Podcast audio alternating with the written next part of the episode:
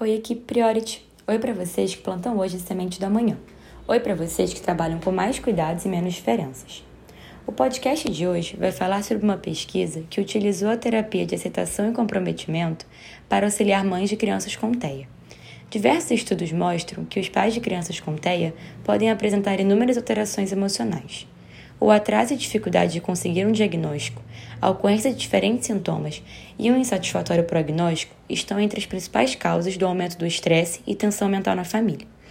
Além disso, pesquisas salientam que os pais de crianças com TEA exibem mais estresse do que aqueles de crianças com outro tipo de diagnóstico, como o de síndrome de Down, por exemplo. Comumente, as mães acabam por obter um maior nível de estresse do que o pai e são permeadas por sentimentos de preocupação, culpa e vergonha. Os conflitos entre o casal também tendem a aumentar, o que pode levar a uma lacuna na relação e uma maior tendência de transtornos como a depressão.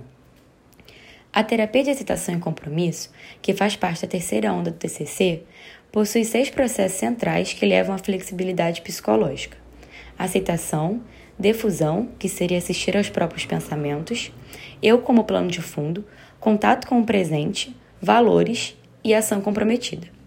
Seu processo central busca ensinar as pessoas a como parar seus pensamentos intrusivos, não se confundindo com eles e, e ajudando a tolerar emoções mais desagradáveis. Além disso, a terapia tem o objetivo de criar uma vida produtiva, na qual as pessoas aceitam o sofrimento inevitável com base na crença de que sentimentos como ansiedade e tristeza são parte integrante da vida. O compromisso ajuda os pais a manejar esses pensamentos e sentimentos, aumentando sua importância. Dessa forma, eles conseguem melhor identificar suas emoções e avaliá-las cuidadosamente, descobrindo os pensamentos irracionais associados a elas e, finalmente, discernindo entre os pensamentos eficientes e ineficientes e identificando emoções negativas.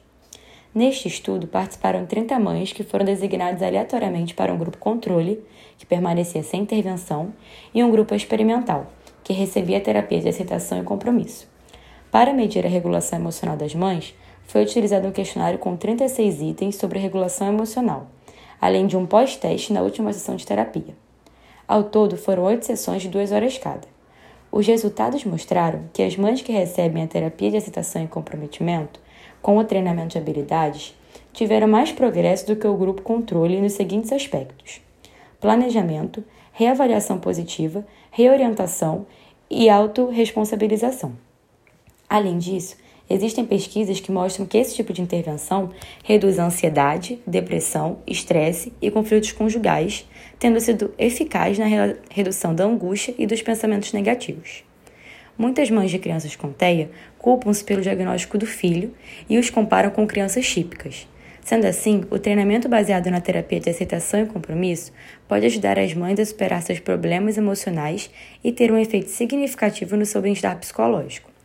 Portanto, esse tipo de intervenção auxiliou no aumento da consciência emocional, melhora das relações interpessoais, diminuição de falas autodepreciativas em situações estressantes, maior identificação dos próprios pontos fracos e fortes, mudança de crenças e atitudes, aumento das habilidades de gerenciamento emocional e melhora na capacidade de resolver conflitos e lidar com emoções negativas.